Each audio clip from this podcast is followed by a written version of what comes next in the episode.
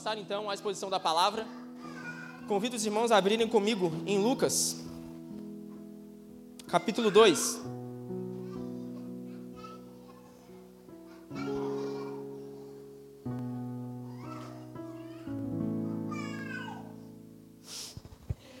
Lucas, capítulo 2. Nós iniciamos no início de dezembro a nossa série de Natal, Canções do Advento. Nós passeamos por algumas canções no Evangelho de Lucas, vimos o Cântico de Maria, meditamos no Cântico de Zacarias. No domingo passado, mais conhecido como ontem, nós meditamos no Cântico de Simeão e, por fim, hoje, nós meditaremos no Cântico dos Anjos. Lucas capítulo 2. Nós faremos a leitura do versículo 1 ao versículo 14.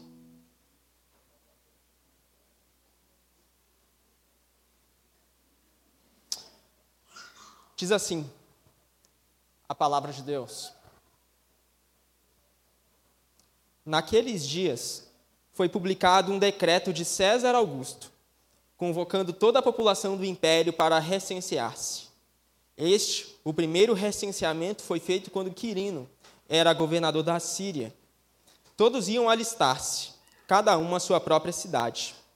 José também saiu da Galiléia, da cidade de Nazaré, e foi para a Judéia, até a cidade de Davi, chamada Belém, por ser ele da casa e família de Davi, a fim de alistar-se com Maria, sua esposa, que estava grávida. E aconteceu que, estando eles ali, chegou o tempo de ela ter a criança. Então Maria deu à luz o seu filho primogênito, enfaixou o menino e o deitou numa manjedoura, porque não havia lugar para eles na hospedaria. Havia naquela mesma região pastores que viviam nos campos e guardavam os seus rebanhos durante as vigílias da noite. E um anjo do Senhor desceu aonde eles estavam, e a glória do Senhor brilhou ao redor deles, e ficaram tomados de grande temor. O anjo, porém, lhes disse: Não tenham medo, estou aqui para lhes trazer boa nova de grande alegria, que será para todo o povo é que hoje, na cidade de Davi, lhes nasceu o Salvador, que é Cristo, o Senhor. E isso servirá a vocês de sinal. Vocês encontrarão uma criança envolta em faixas e deitada em manjedoura. E de repente apareceu com um anjo uma multidão do exército celestial, louvando a Deus e dizendo: Glória a Deus nas maiores alturas e paz na terra entre os homens a quem Ele quer bem. Até aí a leitura da palavra de Deus. Vamos orar mais uma vez? Senhor, estamos diante da tua palavra. Estamos no momento mais importante do nosso culto e te pedimos, fala aos nossos corações. Nos ajuda a entendermos precisamente o que o Senhor pretende comunicar ao seu povo. Que nada, que não a sua palavra, seja proclamado. Portanto, ajuda-nos, desperta-nos e glorifica o teu nome. Em nome do Senhor Jesus. Amém. Irmãos, nós vivemos em tempos de guerra ou em tempos de paz? Basta nós olharmos ao redor para a nossa realidade aqui no Brasil e nos compararmos, por exemplo, com países do Oriente Médio, e nós concluiremos que, bom, nós não vivemos numa realidade onde vemos mísseis cruzando os céus ou tanques de guerra andando pelas ruas, nem mesmo sangue vestido nas calçadas. Então, comparado com certas realidades que nós vemos mundo afora, nós poderíamos rapidamente concluir: nós vivemos tempos de paz. Mas será mesmo que nós vivemos tempos de paz? Porque mesmo nos países desenvolvidos de primeiro mundo, que não é o nosso caso, mas mesmo nesses países com elevado desenvolvimento tecnológico e com progresso exponencial ano após ano, parece que as pessoas vivem com cada vez mais conflito e perturbação dentro de si. E por mais que não haja fogo cruzando os céus ou sangue pela calçada, parece que existe uma perturbação, uma guerra, um conflito cada vez mais pungente dentro dos nossos corações. Na nossa realidade, isso não é diferente também. Nós vivemos tempos de paz, relativamente, se compararmos a essas realidades, mas ao mesmo tempo vivemos num país caracterizado por doenças mentais, onde basicamente as doenças psicossomáticas assombram muitas e muitas vidas. Síndrome de pânico, transtorno de ansiedade generalizada, depressão, são apenas dos problemas mais comuns da nossa era. Então, será que nós realmente vivemos tempos de paz ou nós vivemos tempos de guerra? O que caracteriza a nossa era? O que caracteriza o nosso tempo? Nós vivemos de fato um tempo de paz ou um tempo de guerra? Bem, em Lucas 2, tratava-se de um tempo bastante especial. Tratava-se ali de um tempo onde a paz aparentemente reinava em todo o império. Quando Lucas 2 foi escrito, a Pax Romana fluía em todo o Império Romano e em todos aqueles que eram súditos daquele império. César Augusto tinha iniciado esse período de paz. A Pax Romana durou décadas e décadas e foi um período onde não havia guerra, não havia sangue pelas calçadas, não havia mísseis pelos céus. Mas será mesmo que o Império Romano vivia tempos de paz? Por mais que fosse aquilo que quisessem infundir na mente daquelas pessoas que viviam tempos de paz? Será que a paz, de fato, caracterizava o Império Romano? Bem, a quem trouxe a Pax Romana foi César Augusto, o nome que inicia o capítulo 2 de Lucas 2. Ah, nós vemos no versículo 1 que naqueles dias foi publicado um decreto de César Augusto, convocando toda a população do império para recensear-se. César Augusto era alguém bastante especial. Ele foi o primeiro imperador de Roma. Antes dele, Roma não era um império ainda, era um governo, sim, muito bem organizado, mas ainda assim não um império.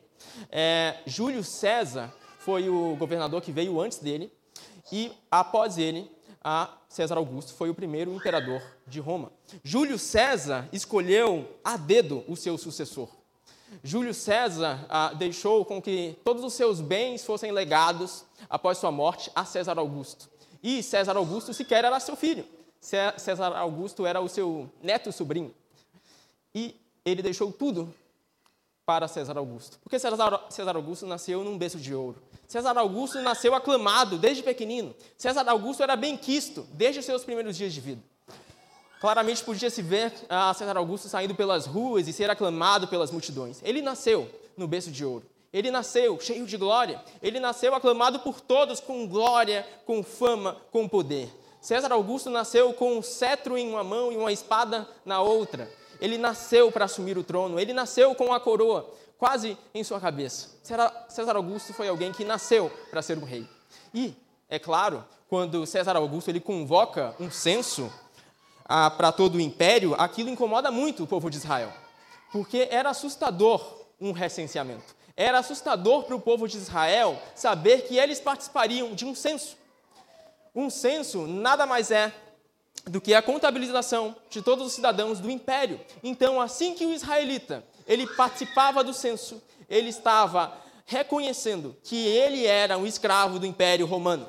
Aquilo era profundamente doloroso para qualquer cidadão israelita. Qualquer cidadão israelita que se lembrasse das promessas de Deus, de que Deus ah, escolheu aquele povo, de que Deus escolheu Israel para ser luz para as nações, de que Deus escolheu Israel para ser ah, useiro e não escravo de outros impérios. Aquilo era doloroso. Participar desse recenseamento convocado por César Augusto era profundamente doloroso para Israel, para qualquer um israelita fiel.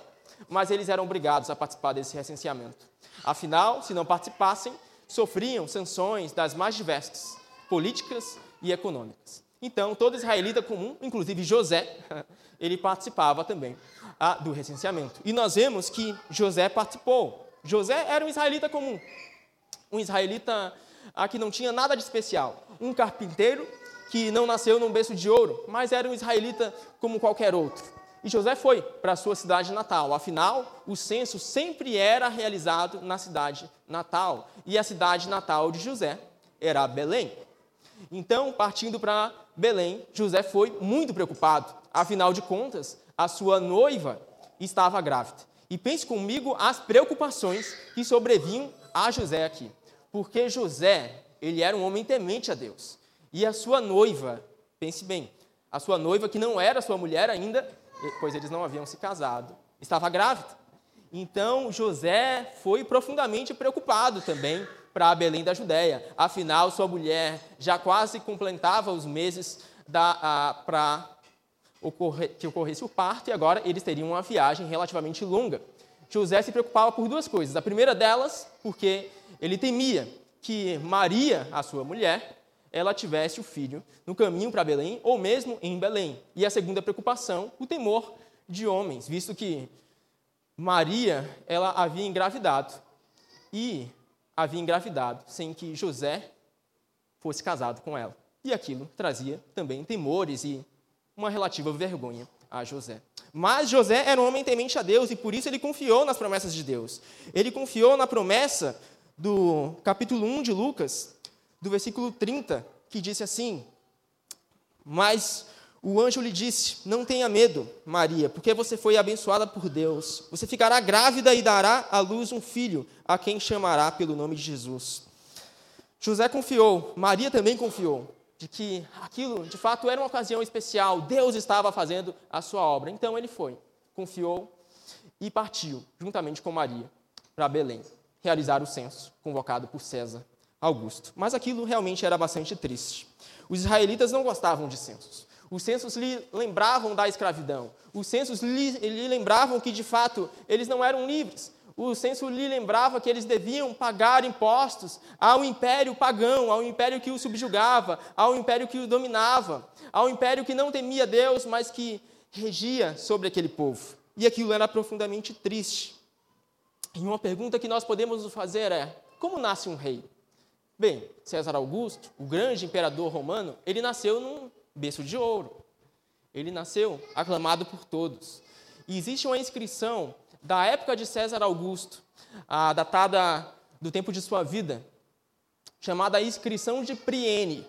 E na inscrição de Priene, nós temos algumas definições ah, de como o povo enxergava César Augusto. Alguns adjetivos que qualificavam como o povo enxergava César Augusto. Na inscrição de Priene, César Augusto é chamado de Salvador, é chamado de benfeitor, é chamado de Deus, é chamado também de fonte de boas notícias, que no, que no original da inscrição de Priene, em grego, é a palavra para evangelho.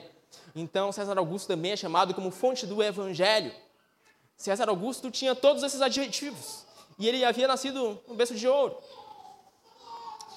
E os israelitas podiam pensar assim: puxa vida, certamente, quando o Salvador vier, ele será muito semelhante a César Augusto, exceto que não será alguém pagão, será alguém que adorará o Deus de Israel. Mas certamente, quando o Salvador vier, ele será muito semelhante a César Augusto.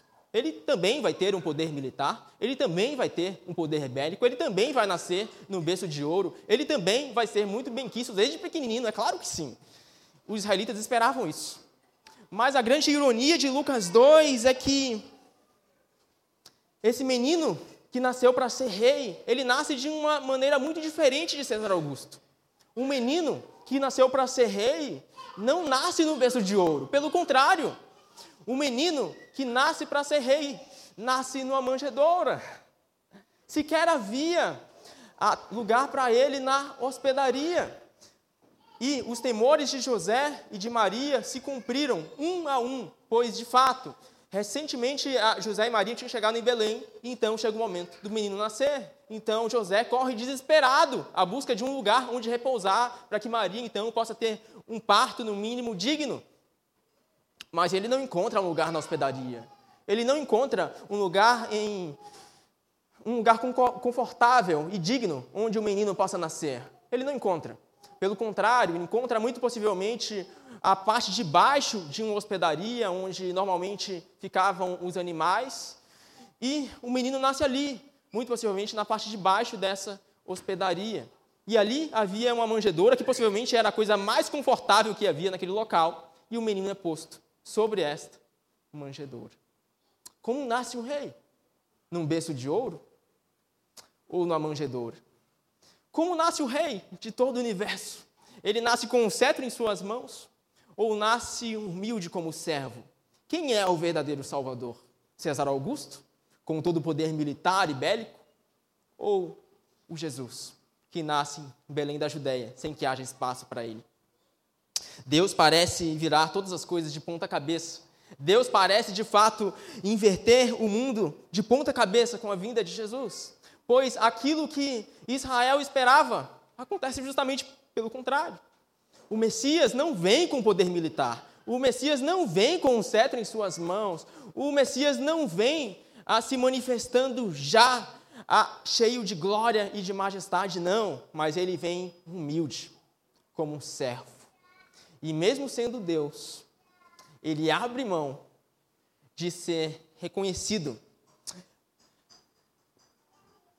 com toda a glória como César Augusto. De modo que em Filipenses, capítulo 2, versículo 5, nós lemos as seguintes palavras: Tenham entre vocês o mesmo, o mesmo modo de pensar de Cristo Jesus, que, mesmo existindo na forma de Deus, não considerou ser igual a Deus, algo que deveria ser retido a qualquer custo. Pelo contrário, ele se esvaziou, assumindo a forma de servo, tornando-se semelhante aos seres humanos. Assim, o Cristo veio. E veja, não era assim que os israelitas esperavam a vinda da paz. Na verdade, os israelitas esperavam que a paz viesse com grande glória. Mas aquele que continha toda a paz veio humilde como servo. E quão frequentemente nós também somos enganados pelas visões e ilusões do nosso mundo. Nós pensamos que a paz pode estar em bens materiais, nós pensamos que a paz pode ser encontrada nas riquezas. Nós pensamos que a paz, ela pode ser encontrada naquilo que pode ser conquistado pela força do nosso braço. Nós pensamos que a paz pode ser alcançada por alguma promoção que nós possamos ter ou por algo que possamos ser. Nós pensamos que a paz pode estar de fato em algo que seja visível, palpável aos nossos olhos e que traga glória perante os homens. Mas em Cristo, nós vemos quão ilusória é a paz que o mundo oferece, quão ilusória é a paz que a riqueza aparentemente oferece. Cristo não vem com riquezas, Cristo não vem em grande glória, Cristo vem como servo, e sim, nele reside toda a paz, a paz que excede toda a compreensão. E portanto, qual paz nós temos buscado afinal? A paz ilusória que esse mundo pode dar? Ou a paz genuína que somente uma pessoa desse mundo pode nos conceder? Qual paz nós temos buscado com o nosso coração? O que nós almejamos no mais profundo do nosso ser? Qual o nosso desejo mais sincero?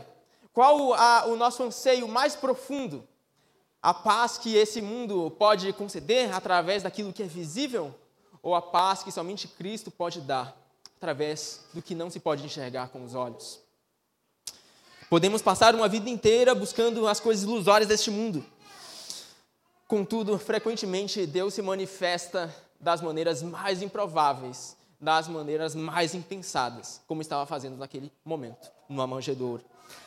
Numa manjedoura, nós temos aquele que detém a paz. Numa, numa manjedoura, num lugar tão desprezível, nós temos aquele que tem o um mundo em suas mãos, aquele que criou todas as coisas. Portanto, o que nós temos buscado?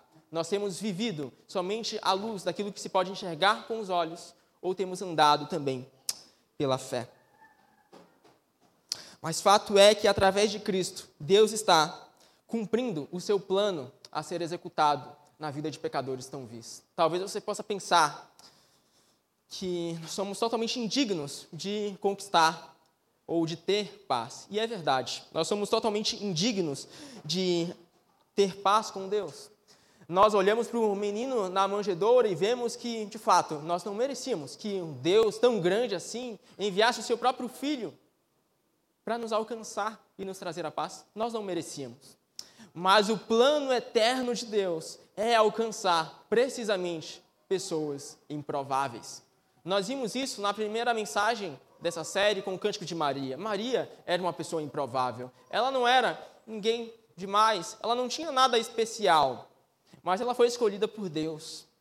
E ela confiou no Senhor com seu coração, mesmo em meio à sua insignificância. E Deus lhe concedeu a paz, a paz que excede toda compreensão. Nós vimos na segunda mensagem dessa série, Zacarias, que também não era nada demais, era um sacerdote desprezado, não era nenhum sacerdote importante, era alguém desprezível, mas Deus o escolheu, escolheu para ser pai daquele que precederia o Messias. E Deus lhe concedeu a paz que excede toda a compreensão.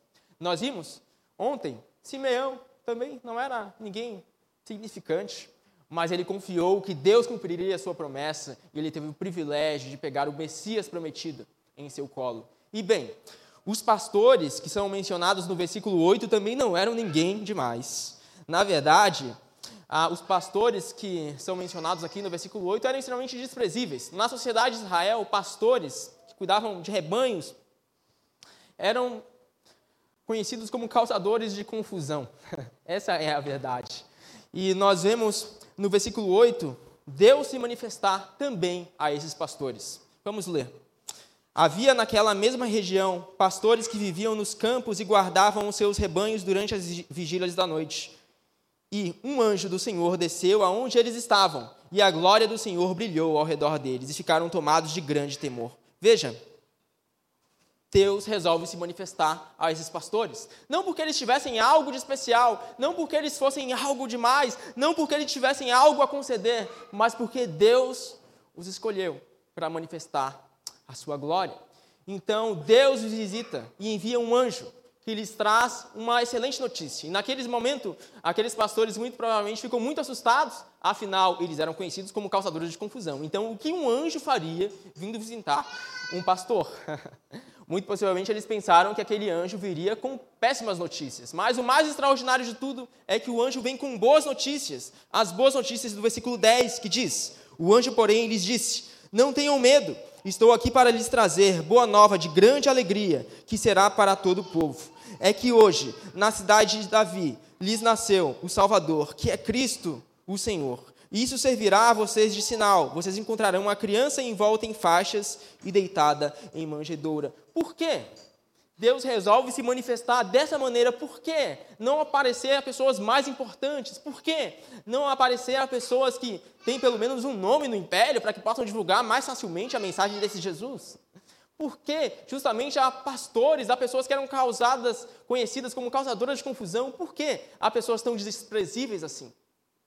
Irmãos, o plano eterno de Deus é alcançar o coração de pessoas desprezíveis, que nada são. Foi justamente para pessoas assim, que nada são, que Cristo veio e se fez homem. Portanto, nós temos vivido à luz daquilo que podemos enxergar ou temos andado aos olhos da fé. Muitas vezes nós olhamos demais para as coisas que podem se ver com os próprios olhos, andamos cheios de orgulho em nossos corações, julgando apenas a aparência exterior das coisas, desprezando o nosso próximo apenas ah, por uma vazão, visão exterior de quem ele é. Desprezamos ah, o nosso próximo simplesmente por um julgamento precipitado de quem ele seja. E nós, muitas vezes, nos esquecemos que Cristo veio justamente para alcançar pessoas que são desprezíveis, pessoas que são miseráveis, pessoas que não são nada nem ninguém, mas que em Deus podem ter tudo e desfrutar da paz que excede toda a compreensão. Portanto, como tem andado a nossa visão, talvez nós também pensemos que somos insignificantes. E de fato nós somos.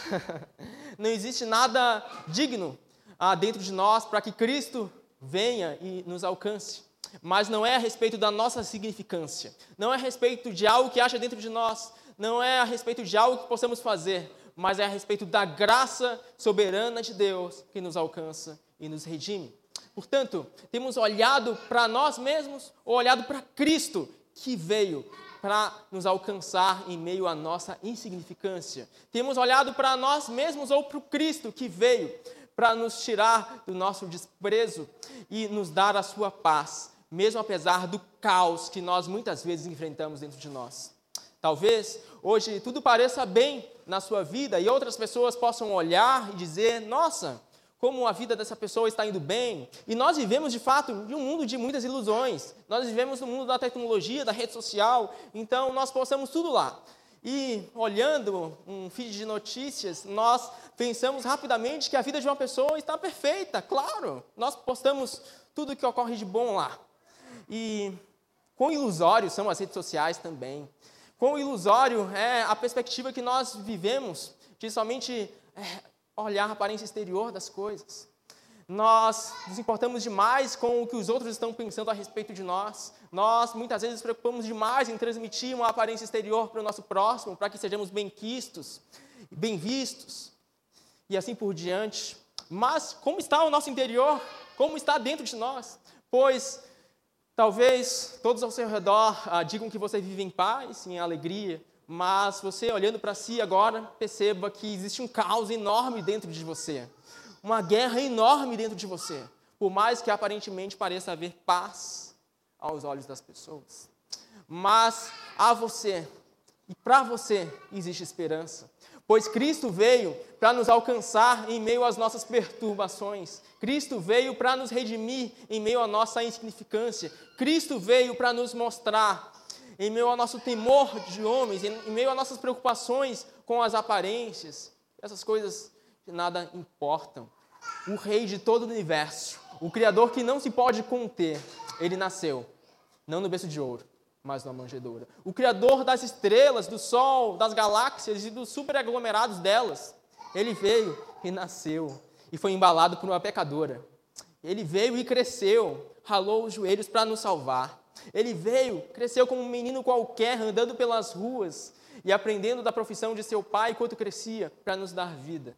Ele veio para nos tirar em meio às nossas perturbações e insignificância e nos dar a paz a paz que excede toda a compreensão. É por isso que os anjos cantam. Eles cantam porque Deus veio cumprir o seu, o seu plano de salvar pecadores improváveis como eu e como você. Versículo 13. E de repente apareceu com um anjo a multidão do exército celestial, louvando a Deus e dizendo: Glória a Deus nas maiores alturas e paz na terra entre os homens a quem Ele quer bem os anjos cantam. Eles cantam porque em Cristo, no nascimento tão humilde desse menino, a glória está sendo dada a Deus. A glória está sendo dada não a César Augusto, não ao poder que o império secular aparentemente detém, mas sim a glória está sendo dada a Deus. Pois, se você parar para pensar, quando César Augusto assina o censo que é mencionado no versículo 1 de Lucas 2, ele está assinando também o seu decreto de morte. Ele está assinando também o fim do seu império, pois através da assinatura daquele censo, por mais triste que possa ser, Deus estava cumprindo seus planos soberanos de dar a glória a quem se deve dar glória. Através daquele censo que trazia tristeza aos israelitas, Deus estava cumprindo seu plano de trazer o Rei dos Reis ao mundo e de fazer com que ele nascesse no lugar certo, em Belém da Judéia, na cidade de Davi, para que assim se cumprisse a palavra de Deus, segundo seus planos soberanos. Então, mesmo em meio ao caos, em meio à tristeza, Deus soberanamente estava executando os seus planos de trazer glória ao único que é digno de toda a glória. E por isso os anjos cantam e continuam cantando, pois através da vinda do Senhor, paz está sendo dada aos homens. Sim, Paz está sendo dada aos homens. Nós não merecíamos essa paz. Afinal, basta olharmos para dentro de nós e vermos o caos que existe dentro de cada um de nós. Ah, nós, basta que olhemos ah, para aqueles tempos de outrora, quando andávamos sem Cristo e vimos que havia um caos ainda maior. Basta olharmos para cada um de nós e vermos o nosso estado de total corrupção. Cada um de nós. Nós não merecíamos essa paz mas Cristo veio para nos conceder a paz. E a história não acaba numa manjedoura. Ele nos traz a paz porque ele vai adiante e morre numa cruz. Ele vai adiante, entrega o seu sangue para nos purificar de nossos pecados. Ele entrega o seu sangue para que nós, criaturas das trevas, possamos ser feitos filhos da luz. E a história também não acaba na cruz, pois ele vai adiante e ressuscita. E ressuscitando, ele vence a morte e vence também o império. Ele de uma vez por todas garante a vitória ao seu povo, pois hoje nós podemos confiar nesse Cristo. E por mais que enfrentemos tormentas neste mundo, podemos ter a certeza de que Cristo, de uma vez por todas, conquistou a vitória final. Por mais que tenhamos choro nesta vida, podemos ter a certeza de que Cristo, sim, consumou a sua boa obra. E que esse Cristo que iniciou essa boa obra, certamente vai completá-la. Em Romanos 5, versículo 1, nós lemos assim: Justificados, pois, mediante a fé, temos paz com Deus por meio do nosso Senhor Jesus Cristo. Não existe nada mais paradoxal do que pensar como nós podemos ter paz com Deus. Nós que criaturas totalmente distantes e afastadas do Deus Criador, podemos ter paz com Deus. E Deus faz isso se fazendo homem. Pois nós vemos na manjedoura não um menino qualquer, não uma criança qualquer, mas nós vemos o Deus homem, perfeitamente Deus e perfeitamente homem. A encarnação perfeita do Deus Filho para nos trazer a paz. Somente um Deus que excede toda a compreensão pode fazer isso. Somente um Deus que excede todo o entendimento pode fazer essa obra. Somente um Deus que é muito maior do que nós podemos imaginar pode fazer uma obra assim, tão grande, para nos dar a paz e justificar hoje os nossos corações pela graça que há em Jesus Cristo. E a grande boa notícia do Natal é que Deus, a quem se deve toda a glória, ele nos quer bem. É assim que a canção dos anjos termina. Paz na terra entre os homens, a quem ele quer bem. E é incrível que Deus de fato nos queira bem, pois ele não nos precisava querer bem. Deus é o criador de todas as coisas, que tem o um mundo em suas mãos, ele poderia simplesmente destruir. Mas de um modo que nós não compreendemos, ele nos quer bem. E nós muitas vezes nos esquecemos que Deus nos quer bem.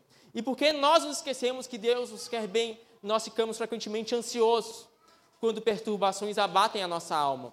Nós ficamos temerosos quando temores abatem o nosso coração. Porque em meio às lágrimas é muito fácil se esquecer de que Deus de fato nos quer bem. Mas a boa notícia do Natal é que Cristo veio. E Cristo veio porque Deus nos quer bem. Deus nos quer tão bem a ponto de enviar o seu próprio Filho, o que há de mais precioso em todo o universo, para nascer numa manjedoura e morrer em nosso lugar na cruz do Calvário.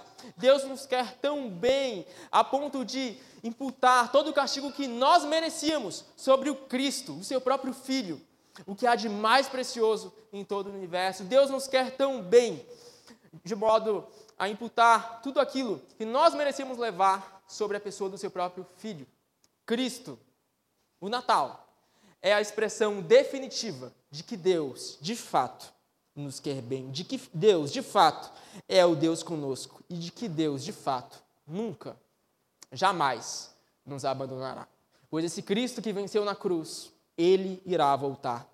Em Lucas 1, versículo 32, nós lemos assim: Este, se referindo a Jesus, será grande e será chamado Filho do Altíssimo. Deus, o Senhor, lhe dará o trono de Davi, seu pai. Ele reinará para sempre sobre a casa de Jacó, e o seu reinado não terá fim. O império de César Augusto teve um fim. Todos os impérios humanos e todos os governos humanos terão um fim. Mas o reinado de Jesus, ele não terá fim pois Cristo é o grande Rei eterno que triunfou para nos salvar. Cristo é o Rei de todo o universo que veio para nos dar vida. E nós podemos agora ser súditos, não de um império que cessará, mas súditos de um reino que dura para sempre. E por mais que tudo ao nosso redor venha a ruir, e por mais que lágrimas venham a escorrer os nossos olhos, nós podemos ter a confiança de que esse Cristo virá e naquele dia ele irá consumar sim a boa obra que ele começou. Ele irá sim nos buscar e nós estaremos então com ele para todo sempre. Porque Cristo veio, nós podemos ter a certeza de que sim, ele é fiel também para voltar, para nos buscar e consumar de uma vez por todas a boa obra que ele começou. Se confiamos em Jesus, nós podemos ter as suas digitais gravadas em nosso coração.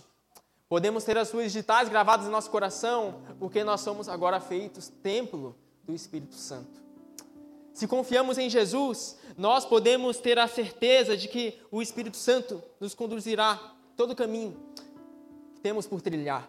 E por mais que pareça longa e sem fim, às vezes, a caminhada, esse Espírito Santo que habita dentro de nós, que grava a sua identidade em nossos corações, que imprime as suas digitais em nossa alma, esse Espírito Santo nos conduzirá até o fim. E naquele dia, enfim, quando nós estivermos com Cristo, nós poderemos olhar para trás e ver que, mesmo nos momentos de tormenta e de dor, Deus terá feito cooperar para o nosso bem, para o bem daqueles que o amam. Talvez você ande frustrado com o que esse mundo pode conceder. Você buscou vaidades, ah, buscou as riquezas deste mundo e encontrou o vazio que as riquezas deste mundo normalmente têm a nos conceder. Talvez você ande frustrado porque você tenha buscado ah, de fato a paz no lugar errado. E, de fato, buscar paz no lugar errado sempre traz muita frustração e traz sempre muita dor também.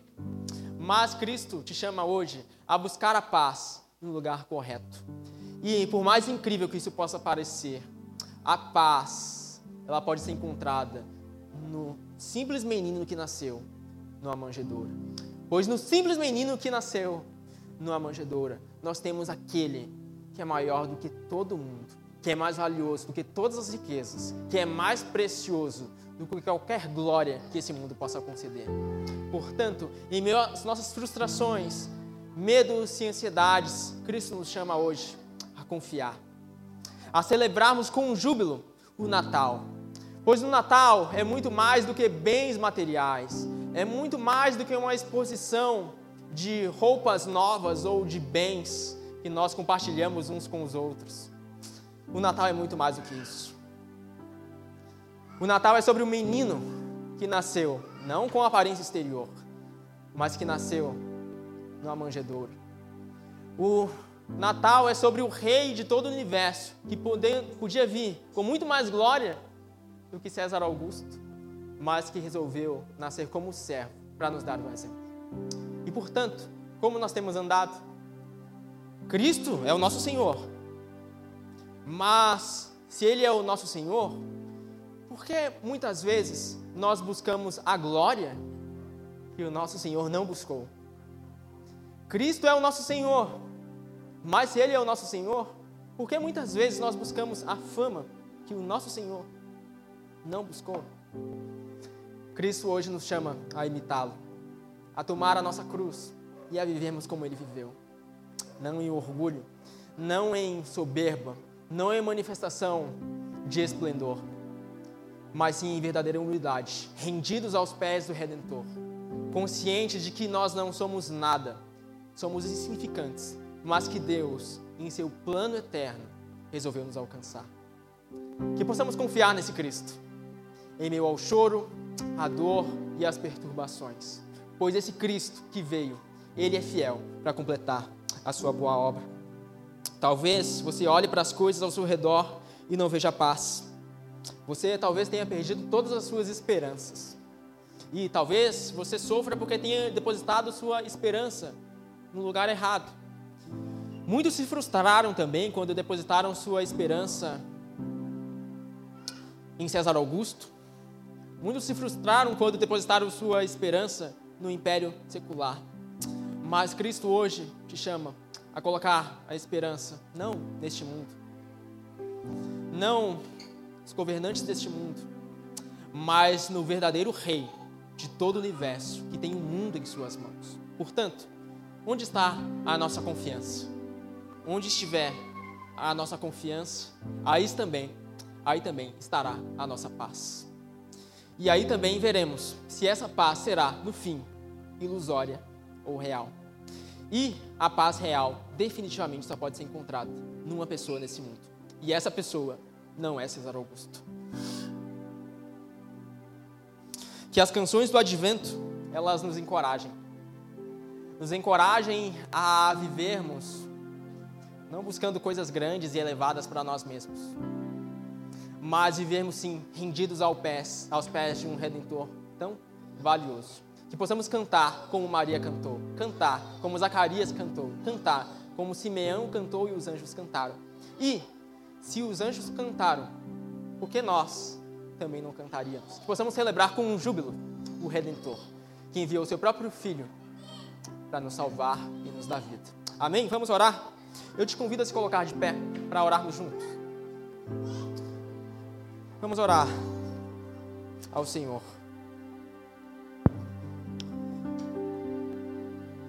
Senhor, quão ilusório é a paz que esse mundo pode dar. Nos perdoa quando buscamos paz no lugar errado. Nos perdoa quando nós buscamos coisas elevadas para nós mesmos e deixamos de olhar para Cristo, que sendo Deus se fez servo. Nos ajuda a andarmos segundo Cristo andou e não conforme este mundo nos convoca a andar. Nos ajuda a de fato caminharmos olhando para a cruz, olharmos para o Senhor. Nos ajuda assim a confiarmos de que o Senhor vai completar a boa obra Pois Cristo não somente veio e nasceu numa manjedoura, esse Cristo também virá mais uma vez para nos resgatar. Portanto, que em Ti esteja a nossa confiança, em Ti esteja a nossa esperança, para que assim não sejamos levados pelas perturbações da vida, mas que sim sejamos tomados pela paz do Senhor, que excede toda a compreensão. E assim, mesmo em meio às lágrimas, possamos celebrar com júbilo da bondade e da misericórdia do Senhor, com toda a nossa vida com toda a nossa alma. Recebe o nosso louvor e a nossa adoração. Que a nossa vida seja um ato de verdadeira adoração ao seu santo nome. No nome de Cristo. Amém. E amém.